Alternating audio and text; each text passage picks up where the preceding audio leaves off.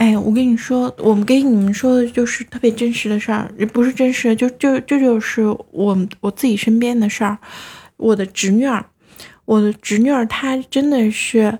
呃，因为就是我我哥和我嫂子呢，他们等于都是这种高收、高智商、高学历、高智商、高收入人群。哎，小孩子呢是得要逼，但是最好是引导哈。但是他们就是。嗯，所以我侄女儿生下来，他们那时候两三岁的时候就开始，因为上海也是各种的教育机构也特别多。生下来那时候，我就觉得我就特别看不懂。然后他们说他们身边的人都是这样子的。然后两岁两三岁的时候就开始学，就去就去什么，那时候是叫什么金宝贝啊，还是什么东西的，格斗和书法。那你厉害了。嗯，你看，你看，你也要逼他学。其实最好还是他自己喜欢的东西，或者是引导他的兴趣。但我就说我侄女儿，她就是从两岁开始就开始，每个周末都是学各种各样的东西，每个周末都学各种各样的东西，就是因为从小就逼她。而且这个小姑娘呢，性格是特别倔强的一个小姑娘，然后她就呃，整天就是特别不开心，闷闷闷闷不乐的。然后后来就开始有拖延症，就不不愿意做功课。再后来发展成什么？就是，呃，后来就会发现说他经常会就是，呃，一抽一抽的，这种眼睛啊一直眨，然后一直抽一直抽的。嗯，先开始还是觉得说他就是哎，不要做做怪动作，不要那个就是呃这种养成习惯不好。后来发现说他其实是自己控制不住自己，他就是什么精神紧张之后导致的这种神经性的抽搐。后来就没办法，就去看医生，就是从西医看到中医，西医就说对，就是有抽动症。你说的对，其实就是抽动症了。然后，然后没办法，从西医看到中医，到最后。就是医生说起来，就最好就是让他不要有压力，不要就是逼他什么写作业，不要去逼什么，嗯，那个那个什么课外这种全部都不能去学了。确实是现在就是这样子啊，唉，也不能让他就呃那个时候已经休学了，差不多有大半年嘛，一年。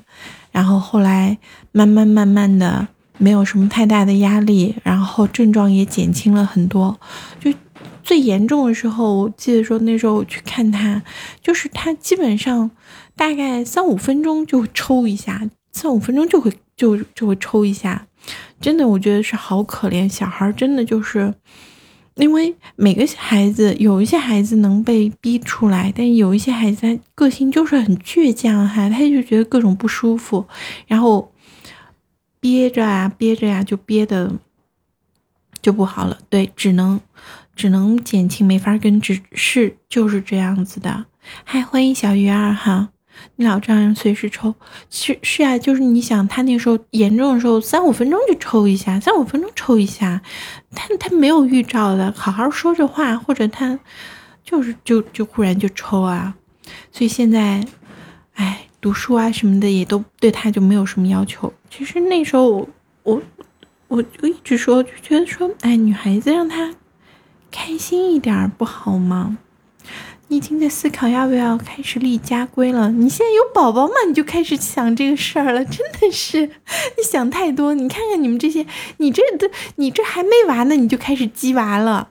有的孩子是一学就会，其实是其实我们家那个就是侄女儿，你看她也会弹钢琴，也会画画，就真的是，哎呀，兴趣就就是让她让她什么都都要学，基本上。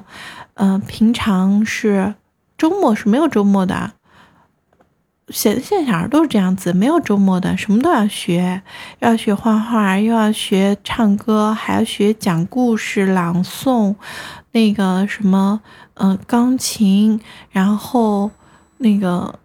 他其实可喜欢做菜了，你知道吗？他其实可小的时候就是自己就就就看着大人做菜，然后想学那个就是做西点啊什么的。啥特长没有？哎，其实人哈活得开心舒畅，然后当我们其实有的时候小的时候不了解不懂，其实当人在慢慢长大的时候，慢慢自己会有一些自己的兴趣，不是挺好的吗？什么都要很累，可是现在哈鸡娃就是这样子啊，什么都让小孩学啊，什么都弄啊。